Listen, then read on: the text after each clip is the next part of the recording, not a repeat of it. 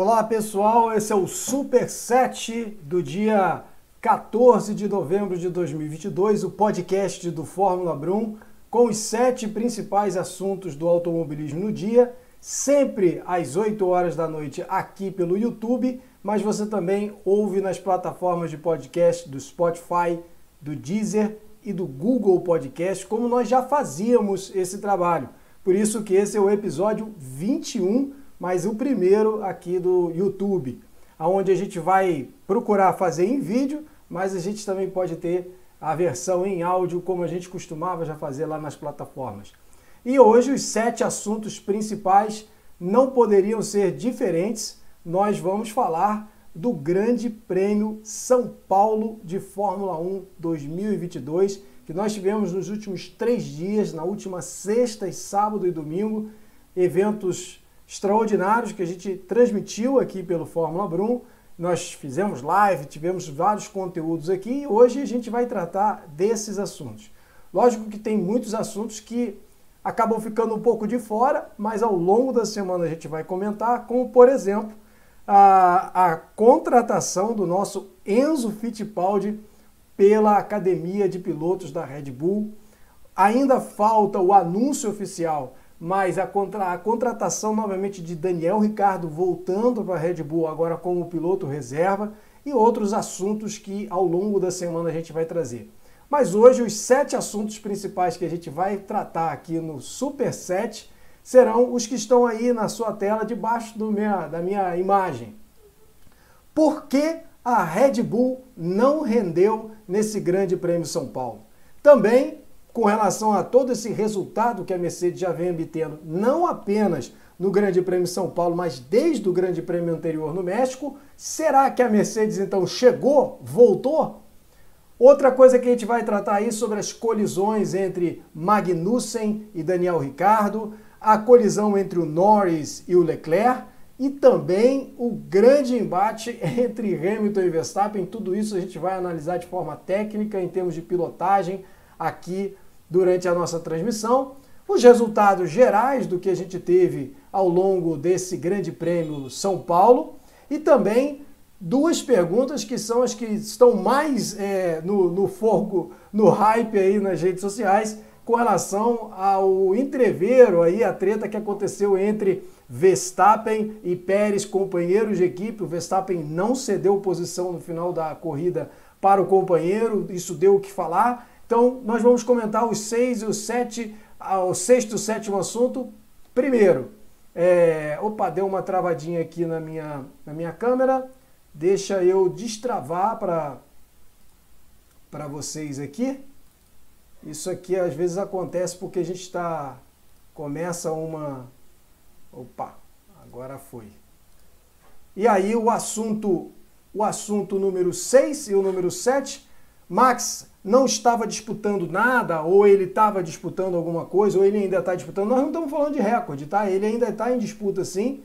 É... E o sétimo assunto, se o Max deveria ou não ter ajudado o Sérgio Pérez no Grande Prêmio São Paulo. Bom, esses são os nossos assuntos, aí na sua tela também os nossos canais, se você quiser seguir aí, esse aqui que você está assistindo é o nosso editorial de automobilismo, Fórmula Brum, mas nós temos aí também o Brum com conteúdos sobre automóveis, o Brum Games, que é um canal novo que a gente começou falando sobre jogos é, voltados para essa questão de carro, modelismo, colecionáveis e tudo mais. Mas sem demoras, vamos começar logo a falar sobre esses assuntos e você pode participar aí pelo chat conosco. O primeiro assunto que a gente vai tratar então, é, vamos trazer aqui para a nossa tela principal a, a, grande, a grande pergunta que foi feita para a galera que estava vendo a Red Bull dominando o campeonato, por que a Red Bull não rendeu em Interlagos?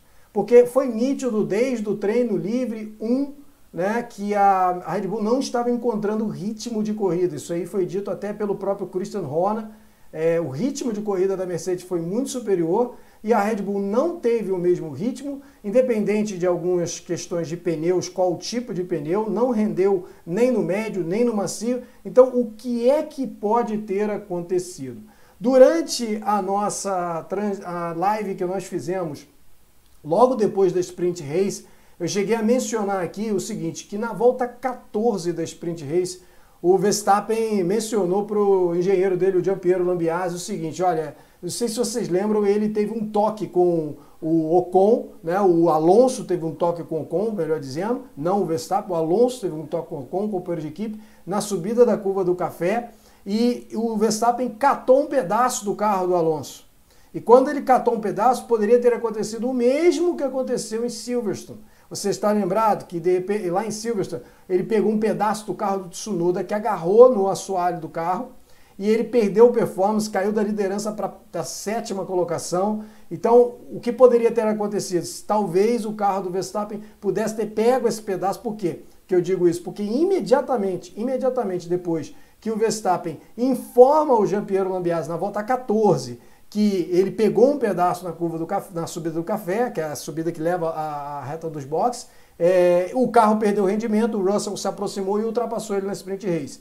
No entanto, havia uma questão com relação à degradação de pneus da Red Bull, que foi ponderada também pelo Max Wilson durante a transmissão da Band. Eu também ponderei aqui na nossa live que nós fizemos depois do Sprint Race, então ficou no ar duas questões. Poderia ser esse pedaço do, do, do, carro do Alonso ou poderia ser degradação de pneus e todo o assunto, até o Damon Hill, que hoje é ele piloto e hoje participa da transmissão da Fórmula 1, perguntou diretamente ao Christian Horner é, se foi esse pedaço do carro do Alonso que poderia ter causado. Na ocasião, o Christian Horner ainda não tinha é, feito a análise sobre isso, é, mas o que foi mais ponderado é com relação à degradação de pneus. E aí, sobre isso, o que, que a gente pode trazer que realmente explica essa falta de rendimento da Red Bull em Interlagos? Interlagos é uma pista que do 0 ao 5 ela é um nível de degradação, nível de, de abrasividade do, do asfalto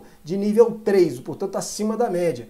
E outra preocupação da Pirelli com, com, com, com relação a, a ao, ao com relação ao a pista em si é que a, ela é uma pista de, de, de, de, queda de rendimento lateralizado também. Então, ou seja, ela, ela causa uma degradação de pneus, mas ela também causa um, um, um problema no ombro do motor, o ombro do o motor, o ombro do pneu, o ombro do pneu é aquele canto do pneu aqui. Então, com relação a essa questão, é, houve muita preocupação com a abrasividade do, do, dos pneus, por conta da própria característica de Interlagos, mas também, e aí eu quero trazer para você uma outra tela aqui, que é com relação à temperatura. Tá? Eu vou mostrar para vocês aqui a diferença de temperatura entre as sessões do Grande Prêmio São Paulo de Fórmula 1. Observe aí que a gente destacou a questão da temperatura de pista, porque são duas temperaturas que são passadas, a temperatura ambiente e a temperatura de pista.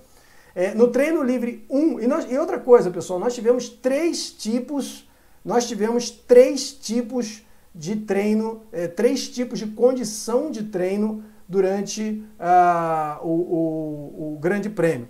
No treino livre 1, nós tivemos pista é, seca, porém um, um, com sol, mas também não um sol quente. A, a temperatura de pista era de 48 graus. Já na classificação mudou tudo, caiu uma garoa antes da, da, da sessão, eles começaram a fazer a classificação na sexta-feira com pneu intermediário, na, o Q2 já foi no seco, depois no Q3 já foi no molhado, quer dizer, uma segunda condição de pista, e a terceira condição de pista que nós tivemos foi na Sprint Race, onde apesar de ter sido uma, uma sessão às quatro e meia da tarde, a temperatura de pista era de 56 graus. Portanto, foram três circunstâncias diferentes de temperatura, ou seja, as equipes não tiveram é, condição de testar é, é, é todas as situações de pneu e ainda enfrentaram três situações diferentes de pneus. No treino livre 1, que eu posso até mostrar para vocês aqui na tela, deixa eu puxar aqui, o treino livre 1, aqui ó, treino livre 1, é, você vê o Sérgio Pérez e o Verstappen, Red Bull, portanto, fazendo os melhores tempos. Eles fizeram esse tempo aí no início da segunda metade da sessão com pneus macios. E logo ali abaixo, em quinto e sexto, está o Hamilton e o Russell também com pneus macios fazendo esse tempo. Mas essa foi uma circunstância, qual foi, essa, qual, qual foi essa circunstância?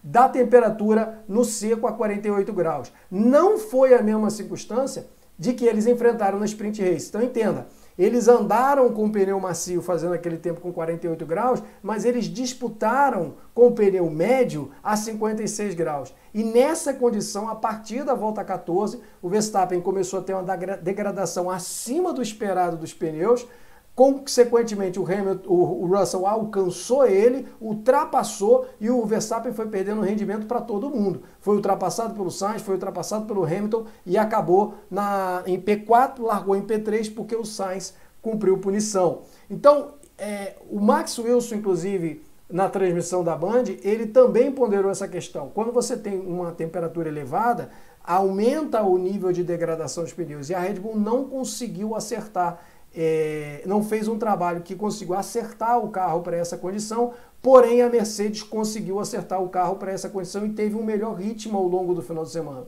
Então, por que, que, a, Mercedes, por que, que a Red Bull não rendeu? A Red Bull não rendeu muito provavelmente por causa dessa diferença de temperatura da pista que não casou bem com a circunstância é, do carro. O Antônio está dizendo aqui no, no chat, né, participando aqui pelo, pelo chat, inclusive você pode participar. É, ele coloca aqui, ó, deixa eu puxar tua, deixa eu puxar tua, tua frase aqui, Antônio. Deixa eu puxar tua pergunta aqui. Aqui, ó. No pega entre Hamilton e Verstappen não foi acidente de corrida, mas uma fechada antidesportiva. Vamos analisar isso daqui a pouco, tá bom? A gente vai olhar quadro a quadro sobre essa questão logo mais. Bom, com relação então a por que, que a Red Bull não rendeu, é, observando assim o que a gente viu de temperatura e o que a gente viu as equipes mencionando, a temperatura. Agora vem a pergunta. Então quer dizer que, mas em outras pistas, foi a pergunta até que colocaram lá no nosso grupo do Fórmula 1. Em outras pistas já teve quente e a Red Bull andou bem. Quer dizer que a Red Bull não vai andar bem agora em qualquer pista quente? Não é isso, automobil... não funciona assim na prática. Automobilismo é pista e momento.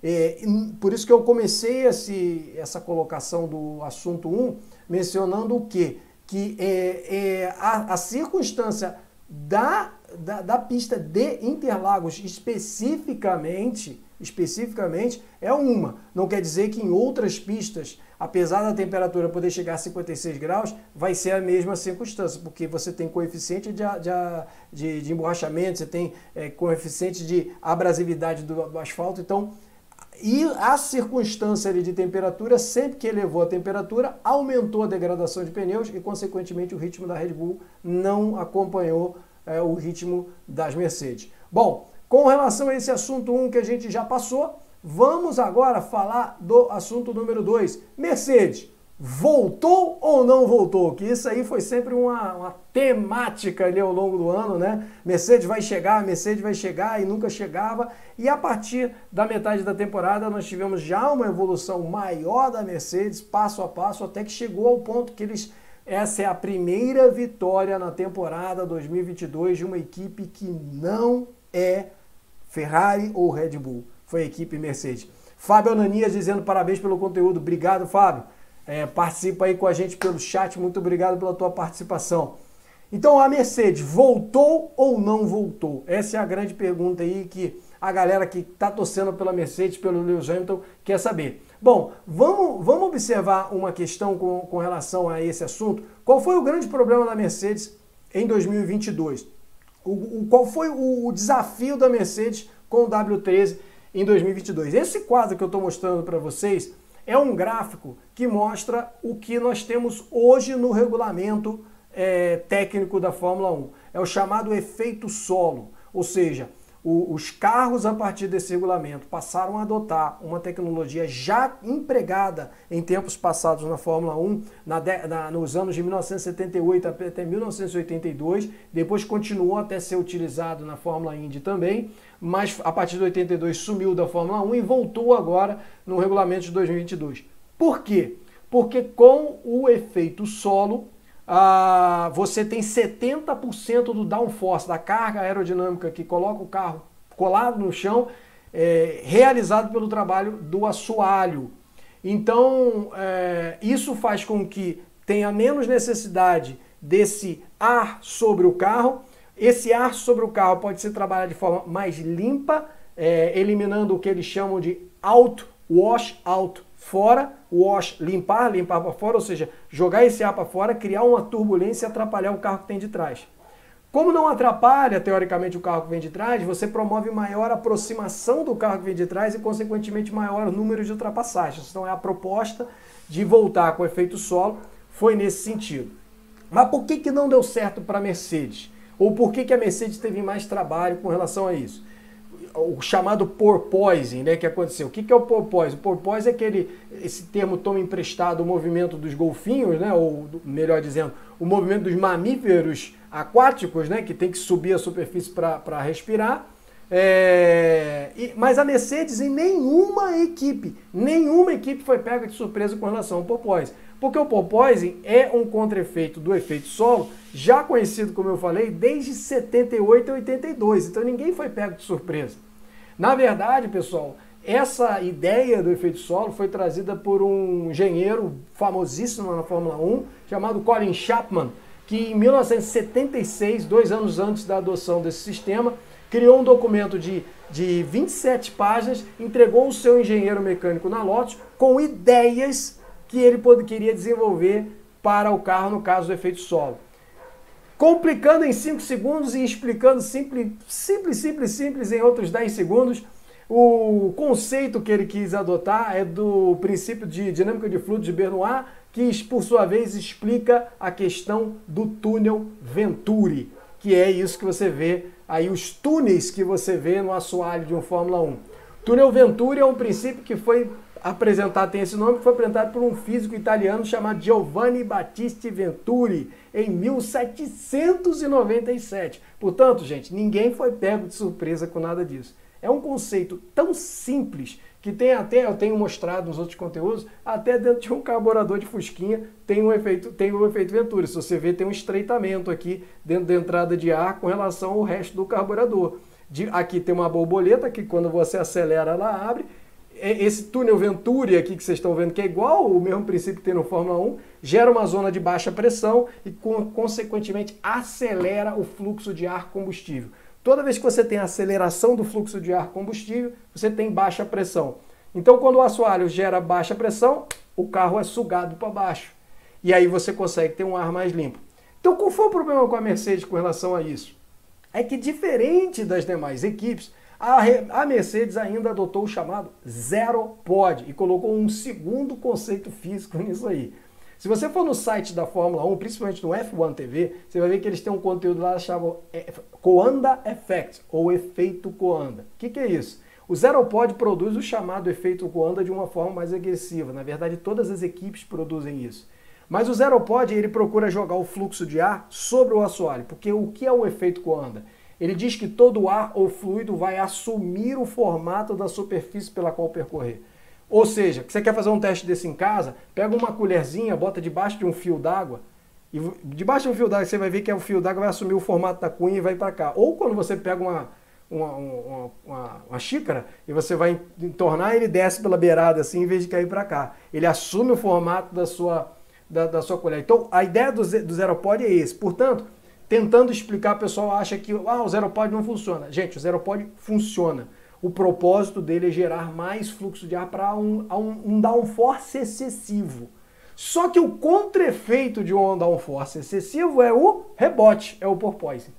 E quando a Mercedes adotou o Zero Pod, vocês lembram que teve o teste em Barcelona, depois o teste no Bahrein. Quando eles viram que o Zero Pod estava dando problema, faltava uma semana para começar a temporada. Então não havia mais tempo de mudar isso. Mas por que, que eles não viram isso no túnel de vento? Porque o efeito solo não é demonstrado em túnel de vento, onde você usa um modelo de 60% do carro. Tem que ser na pista. Por isso eles só tiveram metade da temporada para poder ir desenvolvendo esse carro. Então como é que você tenta resolver isso? Na década, até nessa imagem aparece, na, na década de 70, 1978 e 82, você vai ver os desenhos dos carros que eles usavam a saia, que encostava quase no chão assim. Para que, que aquela saia? Para reter essa zona de baixa pressão debaixo do carro. Os carros de 2022 não têm essa saia, mas como é que eles fazem? Eles usam as berolas do assoalho para criar um vórtex de vento. Então, com esse vórtex de vento que você pode ver isso numa loja, quando você vai numa loja, tem uma cortina de ar ali segurando o clima para dentro. Então, eles criam essa zona de baixa pressão através dessa, dessa questão do assoalho. Então a Mercedes precisou passar metade da temporada tentando equalizar essa zona de baixa pressão debaixo do carro, que hora dava mais atrás, hora mais na frente, hora desequilibrava o carro, e não, consegui, não tem como você desenvolver um carro que não para em pé. Então, o primeiro trabalho que a Mercedes teve que ter foi equilibrar o carro. A partir da metade da temporada, nós não vimos mais porpoising acontecendo de forma excessiva no carro do, no W13 da Mercedes.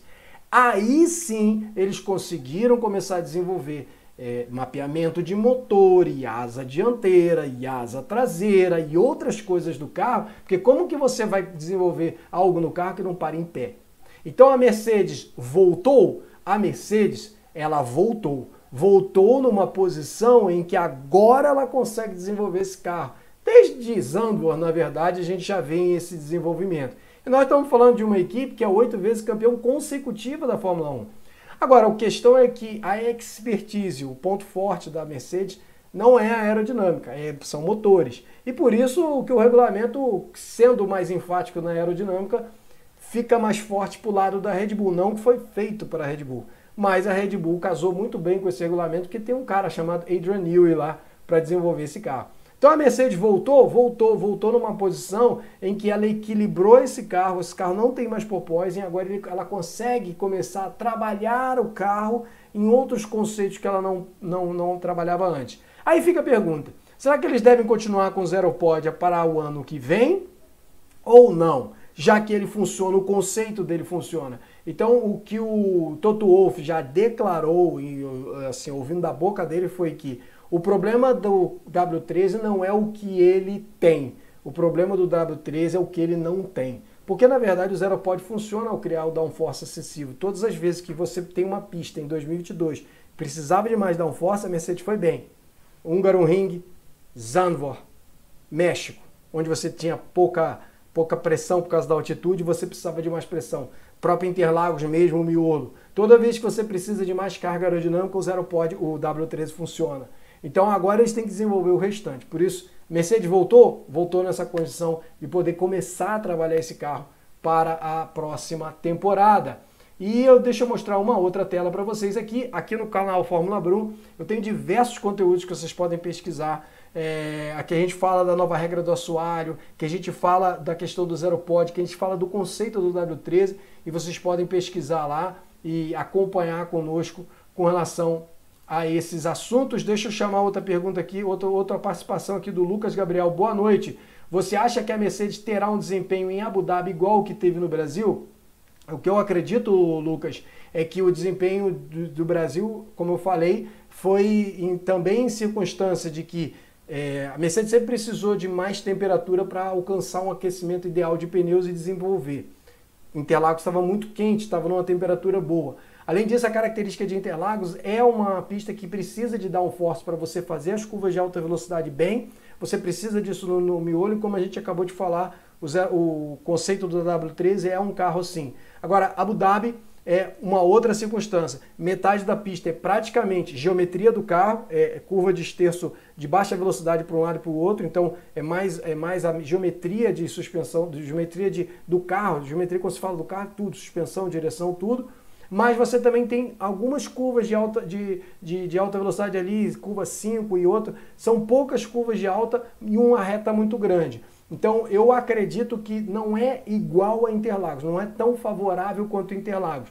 Mas a vantagem que a Mercedes tem é que ela equilibrou o carro e agora ela, ela chegou. Ela chegou num ponto em que ela equilibrou o carro e pode começar a trabalhar. Bom, espero ter respondido a tua pergunta. Vamos em frente aqui com o nosso Superset. Agora vamos falar do assunto número 3, começando a falar aí das colisões. Primeiro, a colisão, as colisões entre Magnussen e da, da Haas e Daniel Ricardo da McLaren, e depois falando da colisão entre o Lando Norris também da McLaren e o Charles Leclerc da Ferrari. Todas essas duas colisões aconteceram logo no início da corrida e comprometeu a corrida ali, praticamente tirou o Magnussen e o Ricardo da corrida, né? literalmente tirou, comprometeu a corrida do Leclerc e de certa forma do Norris, apesar da punição, ele até conseguiu performar, mas depois o carro teve, entrou em anti-stall e ele teve problema. Bom, falando especificamente sobre essas duas manobras, o que, que a gente pode falar? A primeira, primeira delas aconteceu entre Magnussen e Daniel Ricardo, na minha opinião, tecnicamente assim, foi toda a culpa do Daniel. O que, que você está vendo na sua frente? É, o Daniel Ricardo ele deixou o carro rolar um pouco mais é, em cima do apex da curva, eles estão disputando o apex da curva. O que, que é o apex da curva? É o ponto extremo em que o piloto tem de contato com a parte interna de uma curva. O apex não é um ponto específico, né? é, é apenas um ponto onde o piloto tem a parte mais interna. Agora, existe uma linha ideal de traçado. Geralmente, quando você tem uma linha ideal de traçado, você tem aquilo que você está vendo ali. As marcas de pneu, né, onde o carro geralmente vai passar, um amarelo ali, que é o Sochas, né, que por dentro. Então, o que está acontecendo ali? Daniel Ricardo e Kevin Magnussen estão disputando o apex da curva. Só que o Daniel deu uma viajadinha aí. Ele deu deixou o carro rolar um pouco mais, toca no Magnussen, culpa do Ricardo e depois ele tenta, porque ele está sendo ultrapassado, você não está vendo na imagem, mas ele está sendo ultrapassado por fora pelo Tsunoda, se não me engano, ele tenta rolar o carro e quando o Magnussen deixa o carro traseiro, acaba acertando o Daniel, os dois saem da prova. Mas nessa manobra, na minha opinião, você olhando o que está acontecendo, os dois estão disputando o apex da curva e guarde isso, porque a gente vai comentar sobre isso com Hamilton e Verstappen. Eles estão disputando, olha essa zona de borracha aí, eles estão disputando o apex da curva. Só que o, o, o Daniel não está lado a lado com o, o Magnussen. O Daniel está um pouco atrás e deu, deu na traseira do. deu no, na, com, com o bico na roda traseira do Magnussen e acabou fazendo ele rodar.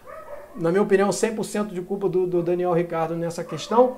O Antônio está participando aqui é, novamente conosco, dizendo Quanto a Ricardo e Magnussen, foi precipitação do Ricardo, exatamente. Precipitação do Ricardo ali, ele avaliou, ele deixou o carro rolar um pouquinho mais e, e acabou, acabou que acertou o, o, o Daniel mesmo. Bom, agora passando para o nosso próxima colisão que a gente estava mencionando, vemos aí a situação que ocorreu entre o Lando Norris da McLaren, um carro laranja aí atrás, para quem não está habituado com a Fórmula 1. E lógico, todo mundo sabe que a Ferrari é a vermelhinha ali com o Leclerc na frente. O toque, na minha opinião, aí também, duas situações, tá? Você está ali numa, numa subida, né? Você está ali numa subida pro, pro Laranjinha. Isso aí é depois. Essa colisão foi, deixa eu mostrar para vocês aqui, onde é que foi essa, essa colisão, porque foi, vou mostrar o circuito aqui. Olha, você tem ali o setor 1 em vermelho, né? Você tem a reta dos boxes, lá, setor 1. Quando vem entrando o setor 2 em azul, a curva 4, né? Você tem a, a subida do lago, né? Que é a antiga descida, a subida do lago. E aconteceu essa colisão ali na curva 6, onde eles vão tentar atingir lá o laranjinha, tá? Então nessa curva 6 ali, que você está, você está vendo, é que ocorreu essa, essa colisão, do, do Lando. Então é uma subida e o carro flutua. Quando ele, você está extensando para a direita, ele flutua e nessa flutuada é que o Lando dá um toque com o Leclerc. A culpa é do Norris. Ele deu uma viajada aí, deu um toque com o Leclerc. Agora, é, a inocência do Leclerc também de se colocar numa posição, acho que é um termo até forte eu dizer inocência do Leclerc. Mas ele tinha, ele, ele tem experiência para saber que ele estava se colocando numa posição de, de complicado. Comparando com o futebol, que é até uma coisa que eu não jogo, mas eu sei pelo menos que se você vai dividir a bola, você já tem que estar atento se o cara vem com o pé alto. Você não vai dividir uma bola com o cara vindo com o pé alto.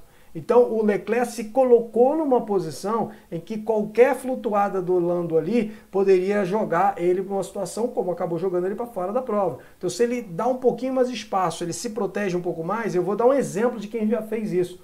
Max Verstappen disputando contra George Russell no Grande Prêmio da Espanha, depois que tem aquela reta ona, tem o S e aquele curvão, o Verstappen vai lá fora, quase fora da linha, para não dar chance pro, pro, pro, pro George colar nele e jogar ele para fora. Então, faltou um pouquinho mais ali. Eu sei que é uma disputa acirrada, é início de corrida, mas faltou um pouquinho mais de cabeça ali pro Leclerc se proteger dessa, dessa situação. Charles André, Thiago manja muito. Que bom, né, que conseguiu chegar para a live. Abração. Obrigado aí pela, pela participação, Charles.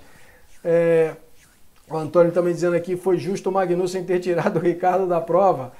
É, ele não tirou de propósito, mas acabou que ficou igual, ficou 0 a 0 para os dois, né? Porque chato é você tirar o cara da pista e você e o cara continuar na corrida. Bom, essas foram as questões com relação à, à colisão, né, do, do, do, no caso do Magnussen com o Ricardo, do Lando com o Leclerc. E agora, pessoal, aquela grande colisão que todo mundo quer comentar que aconteceu entre o Max Verstappen e o Lewis Hamilton no S do Senna. Então vamos, vamos analisar aqui essa questão. Deixa eu ver, deixa eu ver aqui. É, foi. Eu tô, eu tô, deixa eu só apagar aqui, pessoal, que agora que eu reparei aqui que eu deixei esse nosso regressiva ligado aqui, fica estranho, não, porque não é nada demais não, era era para botar uma regressiva aqui para a gente acompanhar uh, o andamento da live. Mas, bom, Colisão entre o Hamilton e o Verstappen. Isso aí deu a maior polêmica e assim, essa imagem você já está vendo que o Verstappen está em cima do apex da curva, ele não está em cima da salsicha acertando o Hamilton. Mas vamos, vamos, vamos analisar com calma é, essa questão aí. Primeira coisa, o, o, o, o Hamilton sabia ou não sabia que o Verstappen estava ali? Isso aí é a relargada depois do safety car, dessas batidas de, de Magnussen com com, com o Ricardo, de Lando com, com Leclerc, teve a relargada na volta 7. Só que, não sei se vocês já viram na, na relargada, que o Verstappen, ele tenta jogar por dentro, o Verstappen tenta jogar por dentro do S, só que quando ele vai por dentro, tem um cara lá chamado Sérgio Pérez do lado dele e atrapalha ele. E ele tem que ir por fora. Quando ele vai por fora, fica a questão. O Hamilton sabia que o Verstappen estava por fora? Vamos dar uma olhadinha na imagem aqui, na próxima que a gente tá, vai ver. Isso aqui é antes do S do Senna, dentro do carro do Hamilton. Olha o Verstappen aparecendo por fora. Então o Hamilton sabia que o Verstappen estava por fora e não só estava por fora, mas ele já estava tomando a posição do Hamilton. Ele não estava um pouco atrás, batendo na roda, ele estava já bem à frente até do que o Hamilton. Agora, quando eles entram na, no S em si, aí a gente vai ver um pouquinho mais na frente no carro do Verstappen, o Verstappen está lado a lado com o Hamilton. Um pouco atrás, sim, mas ele está numa posição, o Hamilton sabia. Isso é importante a gente destacar, por causa que a gente vai ver o documento da FIA, o documento dos fiscais. O, o Hamilton sabia que o Verstappen estava ali. Então, o que, que vai acontecer? Lembra que eu falei? Observem na, na situação do Magnussen e Ricardo que eles vão disputar o apex da curva, o ponto extremo né, da, interno da curva, onde é a linha ideal, que o, que o, que o Russell lá na frente está começando a pegar. Então o Verstappen está do lado do Hamilton, o Hamilton sabe que o Verstappen está ali, e na imagem seguinte, ó, você tem o movimento, praticamente. O Verstappen aqui, ó. O pessoal diz assim: o Verstappen saiu da pista e bateu no Hamilton. O Verstappen está com as quatro rodas dentro da pista, pessoal. Ele está dentro do traçado. Em momento nenhum ele saiu da pista. Ele tá, olha lá o que eu falei da parte de borracha, ó, onde o Russell está passando, né, o apex da curva, o ponto extremo, que geralmente fica aquela marca mesmo. O Verstappen está legalmente dentro da pista, ele está até para dentro da salsicha, ele não está por fora da pista. Olha o movimento que ele faz. Isso aí é o típico incidente de corrida. Foi a primeira coisa que o Hamilton falou: ó, oh, não foi incidente de corrida, isso é o típico incidente de corrida. Agora a visão de dentro do carro do Hamilton. O Hamilton, o que, que ele está fazendo? Olha lá o Russell onde ele está passando, na parte emborrachada do apex da curva. Então, o, o Hamilton ele sabia que o Verstappen estava do lado, ele vai para pegar o apex da curva, o Verstappen está por dentro. Agora, aí respondendo ao que o Antônio colocou logo no início da live assim, culpa do Hamilton fechado Sintosa. Eu discordo disso, Antônio, porque na minha opinião ali foi incidente de corrida e é a mesma coisa que eu estou falando, o Felipe Diavone e o Max Wilson disseram durante a transmissão, até contrariando o Sérgio Maurício. Isso é um incidente de corrida. E quem conhece Interlagos, até de outras categorias, Copa Fusca, até Copa Fusca tem acidente aí. Interlagos, esse é um dos maiores pontos de acidente justamente por essa manobra. Então ali foi um incidente de corrida na minha opinião, e eu vou mostrar o documento da, da, da, dos fiscais quando eles falam isso. Ah, mas por que, que o Verstappen foi punido com 5 segundos? Vai ser interessante quando vocês lerem o documento junto comigo aqui. Então, os dois estão disputando o apex da curva. E outra coisa, ali ninguém vai tirar o pé para ninguém, não, amigo. Ali é a terra que o filho chora, mas não ouve, ainda mais esses dois aí. Nenhum vai tirar o pé pro outro. Você acha que o Hamilton acabou de ser cidadão brasileiro, vai tirar o pé pro Verstappen com essa zebra verde e amarela? Não vai, amigo. E o Verstappen vice-versa. A manobra do Verstappen, aí tecnicamente falando assim, do ponto de vista de piloto, o Verstappen procura sempre fazer uma, uma manobra que é o seguinte: ele coloca o carro numa posição, não que ele jogue o carro em cima do adversário, mas ele coloca o carro numa posição que é o seguinte: se você, Hamilton, tentar fazer a curva agora, se você tentar pegar aquele Apex, nós vamos ter um acidente. Agora você escolhe. Ele faz muito isso. Ele coloca o carro numa posição é que ele, ele, ele coloca o carro numa posição que se você quiser pegar essa curva, você vai ter um acidente. O Antônio está falando, o maior cego é o que não quer ver, mas beleza. Eu entendo que o Antônio está dizendo aqui no chat que o Hamilton está fechando para cima do Verstappen. Exatamente, Antônio. Fica tranquilo que você vai ler o regulamento, o, o, o documento da FIA aqui, que a gente vai ler junto. Tem um, um ponto interessante sobre isso aqui no, no que os fiscais disseram. Agora, eu estou falando do ponto de vista como piloto também. E não apenas do ponto de vista, apenas de uma, de uma análise assim, é, puramente é, é, de, de, de, intenções, mas a, a, da beleza da pilotagem dos dois. Nós estamos vendo a beleza da pilotagem, uma disputa de alto nível entre dois caras extremos aí. Isso, isso é que é bonito do, do, do da, da, gente assistir. Então o Hamilton está disputando o Apex, o Verstappen também, o Verstappen sempre faz sítio de ultrapassagem. Ele coloca o carro na posição, você quer, você, quer fazer a curva, é só. Para a gente não ter acidente é simples, o Hamilton, é só você tirar o pé. É só você tirar o pé. Então é, é o jogo mental dessa ultrapassagem. Bom, aí concluindo, é o que eu queria mostrar para vocês, é o documento que a senhora FIA escreveu e que deu o, o, a punição para o Verstappen. Olha só, é, você tem o documento, a seção de corrida, section de corrida, fact collision, é, causing a collision, né? O Verstappen causou uma colisão. Ele tomou dois pontos na carteira, de sete, é, no total de sete agora, em 12 meses. Cinco pontos, na, na cinco segundos, né, que ele pagou durante o pit stop. E agora olha que interessante as razões. Aqui embaixo do seu rodapé tem as razões. The stewards, os, os comissários, reviewed the, view, é, the video from several angles. Os fiscais, os fiscais reviram os vídeos de vários ângulos, incluindo a câmera dos carros é, e a transmissão é, aberta né, para a TV. The stewards, os comissários, determinaram que Verstappen tentou passar Hamilton por fora na curva 1 by braking very late, freando muito tarde. He did not complete the pass, ele não completou a manobra em turn 1, que é verdade, né? Que é verdade, ele não completa, ele, ele olha onde é que ele está. Ele está aqui no, na entrada do S, mas ele não completa a ultrapassagem, ele está um pouco atrás, isso é verdade. He did not complete the pass and he, his excess speed compromised his entry in turn 2. Então, ou seja, seu excesso de velocidade comprometeu a sua entrada na curva 2. Então eles entenderam que o Verstappen carregou muita velocidade para a segunda perna do S, para a curva para a direita, e com isso ele não conseguiu completar a curva, tendo que completar escorando no carro do, do, do Hamilton. Tipo cartista mesmo, como é a natureza do Verstappen. At which the point, at, at which point he made contact with Hamilton. E nesse ponto ele fez contato com Hamilton, que eu acabei de falar. Agora olha que interessante ao finalzinho. While the stewards por mais, é, por, enquanto os, os, fiscais, por mais que os fiscais recognize that Hamilton could possibly have given a little more room at the apex of turn 2, ou seja, reconhecem os fiscais que o Hamilton poderia dar mais espaço no apex da curva 2. Aí, ô Antônio, que o senhor falando, ah, o, o cego que não quer ver, eu te falei, espera, vamos analisar até o final. Olha, olha aqui, ó. Vamos ver, vamos ver a imagem. Aqui do dentro do carro do Hamilton. O Hamilton poderia ter dado mais espaço. Poderia. Então, aqui, pessoal, foi incidente de corrida. Por que, que eu estou falando isso? Porque o Verstappen colocou o carro numa posição e numa velocidade que poderia ter uma colisão e o Hamilton poderia ter dado mais espaço. Os dois são culpados aqui dessa disputa. Agora, qual é a punição aqui? Na minha opinião, nenhuma. Os dois já tinham sido punidos.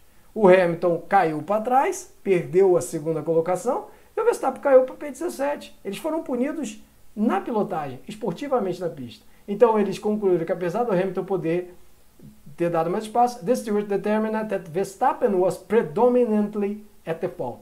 Então eles acharam que o Verstappen foi predominantemente é, maior culpado com isso, o que eu discordo desse ponto, para mim, os dois estão disputando a apex da curva, como colocou aqui, ou seja, disputa de corrida, nenhum dos dois deveria ter sido punido aqui, porque eles já foram punidos esportivamente. É, eles foram, o Verstappen caiu para P17 e o Hamilton caiu para trás. O Hamilton poderia ter dado mais espaço? Poderia. Não deu, perdeu a segunda colocação. O Verstappen poderia não ter carregado mais velocidade? Poderia. Não, não, não tirou o pé, bateu no Hamilton, perdeu a terceira posição. Os dois foram punidos. Então, no meu entender aqui, até do Max Wilson Verstappen, incidente de corrida, eu estou analisando do ponto de vista. Pessoal, assim, eu no Fórmula 1 procuro analisar da seguinte forma: eu analiso de forma pragmática. Não existe esse negócio de 2 mais 2, eu acho que são 4. Eu, mecânica, analiso de forma pragmática.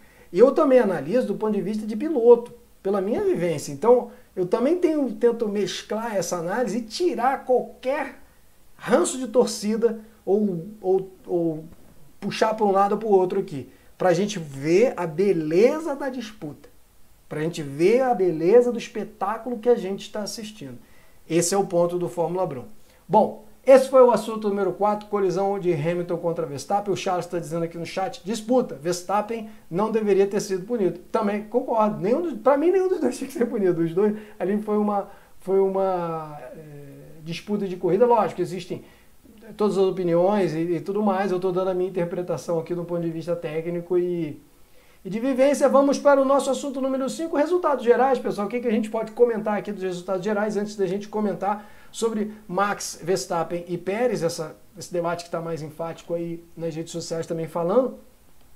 Obviamente aí uma dobradinha da, da Mercedes que nós estávamos esperando há muito tempo, ou pelo menos eu estava esperando há muito tempo, não por torcer por Mercedes ou por qualquer equipe, mas porque eu, como fã do esporte, quero ver três, quatro, cinco equipes disputando o título, três, quatro pilotos com chance. A gente vê isso na Indy, chega na última etapa com vários pilotos com chance de ser campeão. Uma dobradinha da Mercedes aí, uma vitória que não se via há muito tempo, muito boa. Logo depois da segunda fila, a P3, P4, né, praticamente a segunda fila formada pela Ferrari. Ferrari lutando ainda para se manter em segundo lugar no campeonato, excelente resultado. Ótimo resultado da Alpine depois de uma péssima situação de classificação. E quando eu digo classificação, me refiro ao sprint race. Os dois carros colidindo, largaram lá atrás, P18, um Alonso lá atrás, uma ótima corrida de recuperação, excelente corrida da Alpine. Tinha um carro para chegar lá na frente, se cuidaram, foram prudentes, usaram estratégia, chegaram lá na frente com o Alonso em P5 e o Ocon aparecendo em P8. É... E aí, voltando ao que a gente tinha falado, pessoal, rapidamente, é só voltar aqui nessa nossa tela do, do assunto número 1 um sobre temperaturas. Veja bem, quando a temperatura foi da corrida, ela era de 44 graus. Ela começou de 47 e desceu para 44 graus. Ela não era a situação de 56 graus de temperatura que nós vimos na sprint race e, consequentemente, maior degradação dos pneus da Red Bull. Ela era de é, 44. Então, o que a gente vê aqui, o Verstappen em sexto, lembre-se, ele bateu, caiu para P17, mas não caiu só para P17, não, ele caiu para P17 metade do circuito para trás de todo mundo e ainda parou no pit stop. E ele veio remando isso tudo, e lógico, teve o safety car, mas quando teve o safety car, ele já estava colado ali no, no Pérez. Ele já estava colado naquele pelotãozinho ali.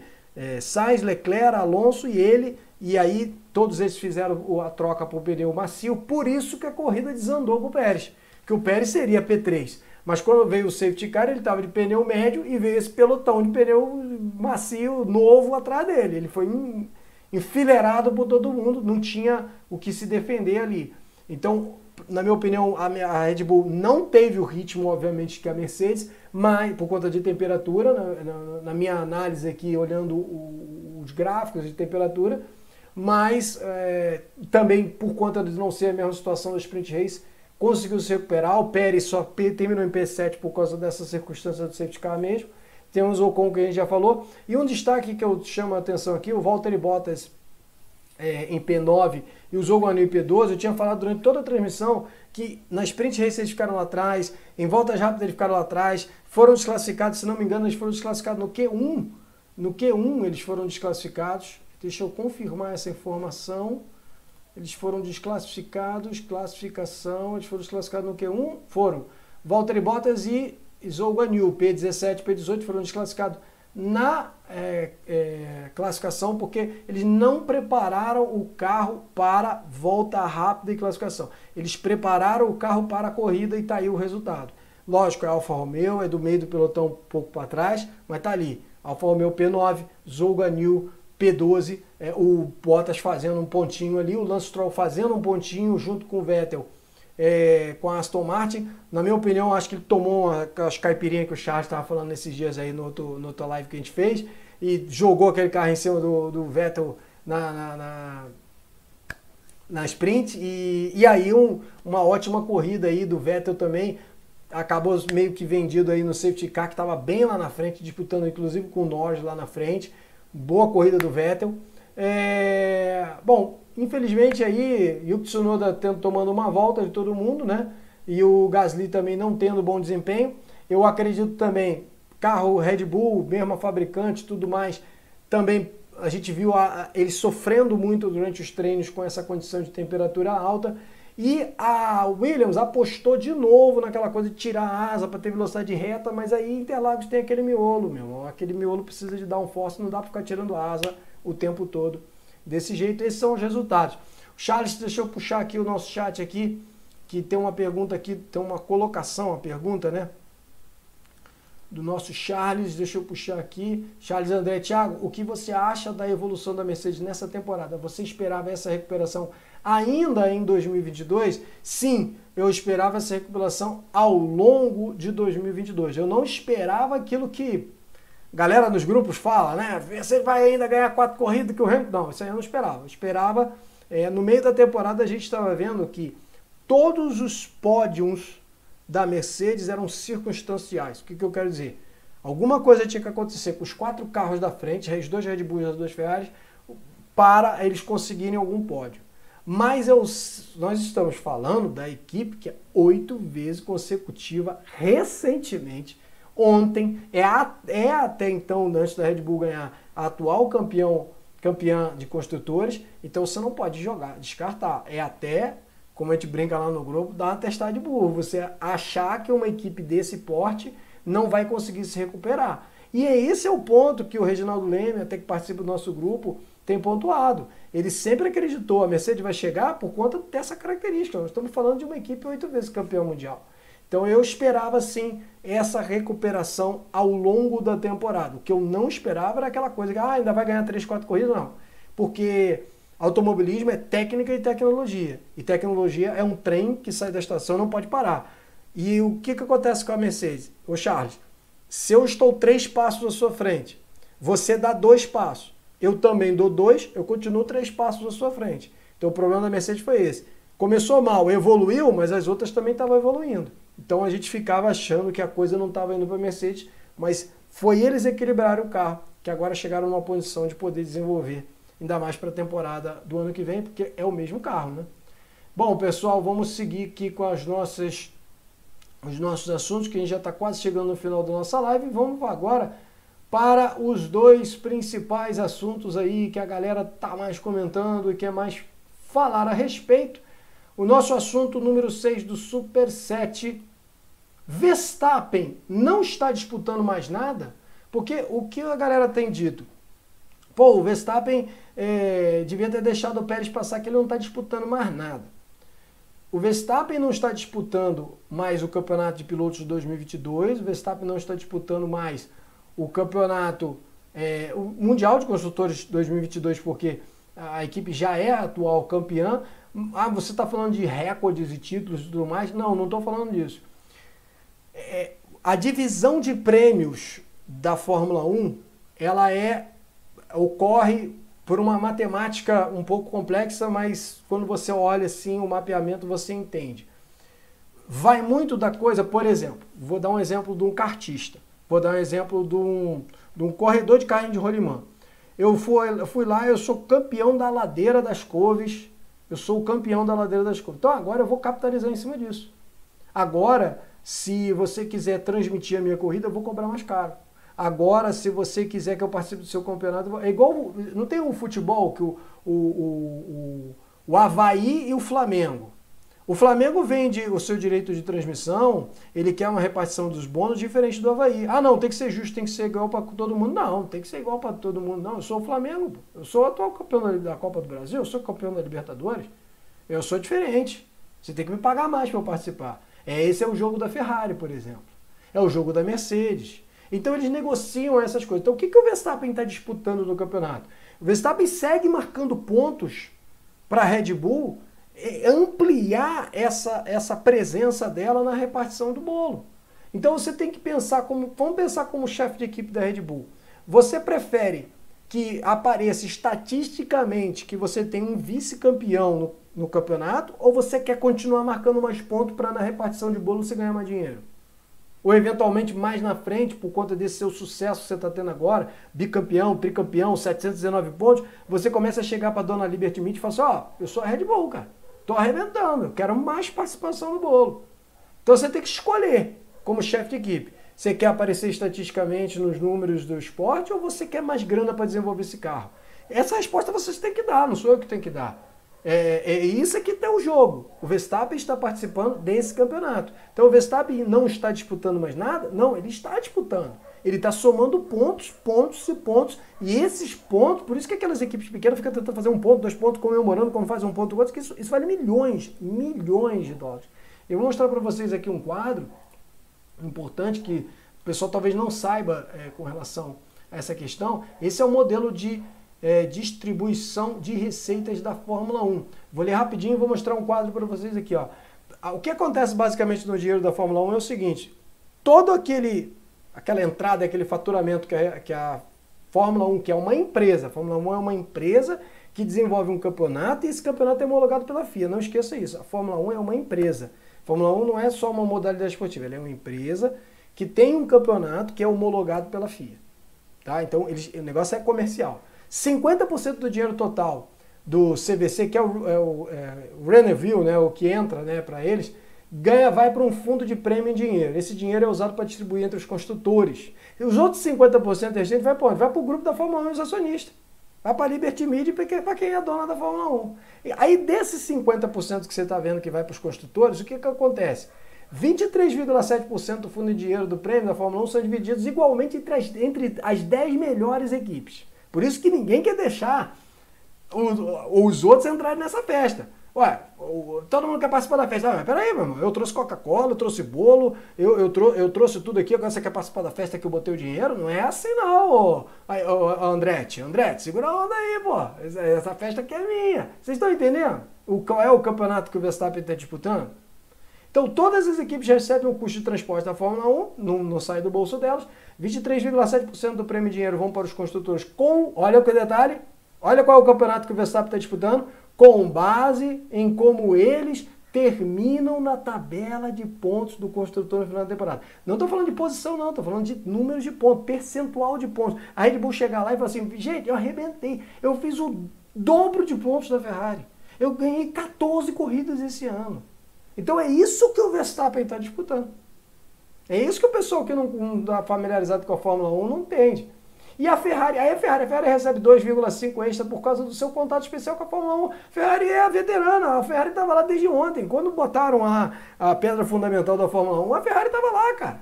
Então eles cobram, chega, igual que eu falo do Flamengo. O Flamengo chega eu sou Flamengo, cara. Sou campeão aqui, cara. É, vocês têm que. Você, vocês têm, eu, que tenho, eu que tenho que cobrar de você, porque eu sou o grande campeão. É esse é o campeonato que Verstappen está participando. Então o Verstappen não está mais disputando, ele podia ter dado a posição para o Pérez, não, ele está disputando isso aí. Ah, mas para ele o que, que isso faz diferença? Para ele faz diferença porque ele vai dizer, vem cá, eu estou ganhando 15 corridas, ganhando 16 corridas, fiz mais pontos que todo mundo, fiz pole position, fiz volta mais rápido, não sei o que tudo mais. Ele vai cobrar mais, vai cobrar mais de patrocínio, vai cobrar mais da equipe. Esse é o campeonato que ele está disputando, gente. Vocês querem que ele tire o pé? Então, eu não estou julgando o que, que ele deve fazer ou não, mas é só para vocês entenderem. Deixa eu mostrar uma segunda tela aqui, antes da gente ir para o nosso outro assunto. Esse é o campeonato que o Verstappen está disputando. O modelo de distribuição de prêmios já acontece há muito tempo da Fórmula 1, tanto que aparece ali Force India, Toro Rosso, Sauber e tudo mais. É o que eu estou falando. Ó.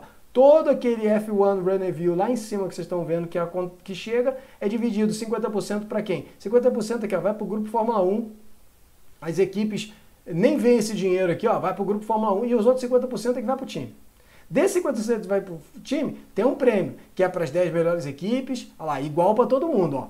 Olha lá, a coluna da esquerda, a coluna 1 igual para todo mundo. A coluna da direita não, a coluna de direita é top performance, por performance. E aí você ainda tem os bônus, ó. você ser dupla, duas vezes campeão, a Ferrari recebe um extra porque está na categoria há mais tempo, você recebe uma diferença porque você está no Mundial de Construtores. Cada ponto extra vale. Esse é o campeonato que o Verstappen está disputando. Então, pessoal, respondendo essa aqui, Verstappen não está disputando mais nada? Verstappen está disputando sim. E uma disputa muito importante para ele pessoalmente e para a equipe coletivamente também. Então, isso que o pessoal tem que se ligar quando pensa com relação a ah, ele não estava disputando mais nada, ele tinha que deixar passar. Vamos para o nosso último assunto, já chegando aqui no final da nossa live e fechando o assunto mais comentado aí de, de, de todo mundo. Verstappen deveria ter ajudado Pérez? Então, pessoal, é, com relação a essa questão, o Verstappen deveria ter ajudado Pérez? Eu vou ser direto e franco e vou dar a minha opinião aqui. Mas eu quero mostrar para vocês o seguinte: tem sido falado muito nos grupos como se fosse uma grande surpresa que o Verstappen não cedeu posição para o Pérez. Nós não estamos assistindo a festinha de 15 anos da nossa sobrinha. É, vocês estão assistindo uma modalidade em que os participantes têm um ego absurdamente inflamado e é uma disputa acirrada. É, é um meio que até às vezes é feio de ver essa disputa, mas é o que a gente está assistindo. E o mindset, a forma de pensar de um piloto, é diferente de outros esportes. O jogador de futebol acha bonito sair por último do ônibus. O piloto não tem esse negócio de sair por último. O piloto não quer perder nem por paro ímpar. É um mindset diferenciado que eles têm. Aí eu estou justificando o Verstappen? Eu não estou dando a minha opinião ainda. Eu estou dizendo o que vocês estão assistindo. Porque o que a gente vê nos grupos de WhatsApp que conversa sobre Fórmula 1 e tudo mais, é uma surpresa com relação a isso. Olha, pessoal, é, nós vimos Senna jogar o carro em cima do Prost. Nós vimos, nós vimos é, é sabe, disputas entre o Mansell e o Piquet em 86 e 87, guerras internas dentro da equipe, o Piquet fazendo jogo de rádio para poder fazer o pit stop porque ele estava sendo é, prejudicado dentro da equipe, que se ele não faz aquilo, ele não sobrevive, não é tricampeão. A gente viu o Nigel Mansell saiu no murro com, com o, o, o, Ayrton Senna e depois ele é um dos doadores lá do Instituto Ayrton Senna. Pelo menos até onde eu sei, ele é um dos doadores, um cara que, que sempre fala bem do Senna, mas saiu no tapa com o cara. O Irvine usa aquele capacete fã do Senna, saiu no braço com o Senna. Então, é, é, esse, é o, isso é o que vocês estão assistindo. Entende? Então, é, é, esse é o meio, porque a gente não pode se surpreender assim com o que a gente está tá vendo nesse meio. Procura, dá um Google aí, como diz o outro lá, é, e procura Austrália 2009, o que o Hamilton fez com Ian Trulli, para vocês verem qual é a do Hamilton também nessa história. Né? Então, esse é o meio que a gente está assistindo. Agora, respondendo a, a, a pergunta, sendo direto e não fugindo da resposta. O Verstappen na minha opinião, né, Verstappen deveria ter ajudado o Pérez? Sim, ele deveria ter ajudado o Pérez. Porém, quando você vê ele terminando a linha de chegada, o que, que ele diz para o Giampiero Lambiaso, o engenheiro dele, pelo rádio? Olha, eu já falei sobre isso no verão. Você está falando no verão, está falando no verão europeu, ele está falando de seis meses atrás. Essa conversa já tinha acontecido. E ele fala assim em inglês: I stand by, I, I, I present my reasons, eu apresentei minhas razões, and I stand by it. Eu vou firmar com isso. Ou seja, é o velho combinado não sai caro, amigo. Nós já tínhamos conversado sobre isso. O que dá a entender que o que foi conversado foi o seguinte: nessas circunstâncias, vocês já sabiam, até ele diz isso em outras entrevistas, que era assim que ia acontecer. Agora, eu vou continuar ajudando como eu tenho ajudado. E ele menciona isso na entrevista o quê? Ajuda que ele possivelmente está dando, ele está compartilhando telemetria, ele está compartilhando informação, está intercambiando peças do carro um com o outro, ele está ajudando o Pérez de todas as formas para colocar em igualdade de posição. Agora, tirar o pé para ceder posição, ele não vai fazer. Ele não vai fazer. Ah, mas o Pérez fez isso. Pois é, o Pérez é o Pérez, o Verstappen é o Verstappen. Aí eu volto com aquele assunto. Vocês estão, não estão vendo a festinha da, da sobrinha de vocês. Estão vendo um ambiente de extrema competição e que muitas vezes vai ser feio mesmo que eu tenho até dito o seguinte: se você não está gostando, assista futebol. Futebol tem um tal de um prêmio fair play. Quando você devolve a bolinha pro colega depois que ele se machuca, você ganha um prêmio. No automobilismo não tem isso não. No automobilismo é a terra que o filho chora e a mãe não ouve. Então, eu acho que o Verstappen tinha que ter ajudado. Porém, tem uma conversa entre eles. Uma conversa que eles já tiveram. E o combinado não sai caro. Eu vou dar um exemplo assim do que aconteceu já comigo, que eu já tive na posição do Verstappen nessa circunstância.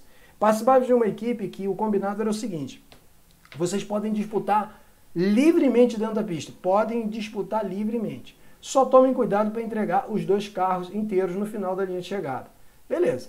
E outra coisa que a gente fazia na equipe era o seguinte: todo mundo era, se você comprasse um jogo de roda, um eixo diferente, um, uma pastilha de freio, um lubrificante, alguma coisa assim para a equipe, era comunitário. Por quê? Porque no automobilismo, às vezes eu tenho equipamento, mas aquele equipamento, por mais que seja meu, ele não está fazendo eu virar tempo no meu carro, mas vira tempo no carro do colega. Então nós trazíamos para a equipe, quem podia mais ajudava mais, quem podia menos ajudava menos, era o nosso combinado, e a gente dividia as peças. Só que tinha um piloto na equipe que nem participava muito com a gente do treino, fazia só a dele lá, que era um cara muito rico, que ele comprava peça do melhor nível, do melhor caro, do mais não sei o quê, e ele não dividia com ninguém. Só que tive uma corrida que esse tudo que ele tinha não virava tempo. E o meu chefe de equipe se aproximou de mim e falou assim: ó, você, você empresta o que você tem para ele, porque eu tinha dois disso, três daquilo, não sei o que tudo mais, velho, usado, mas que virava tempo. Falei, empresto. Então eu ajudei.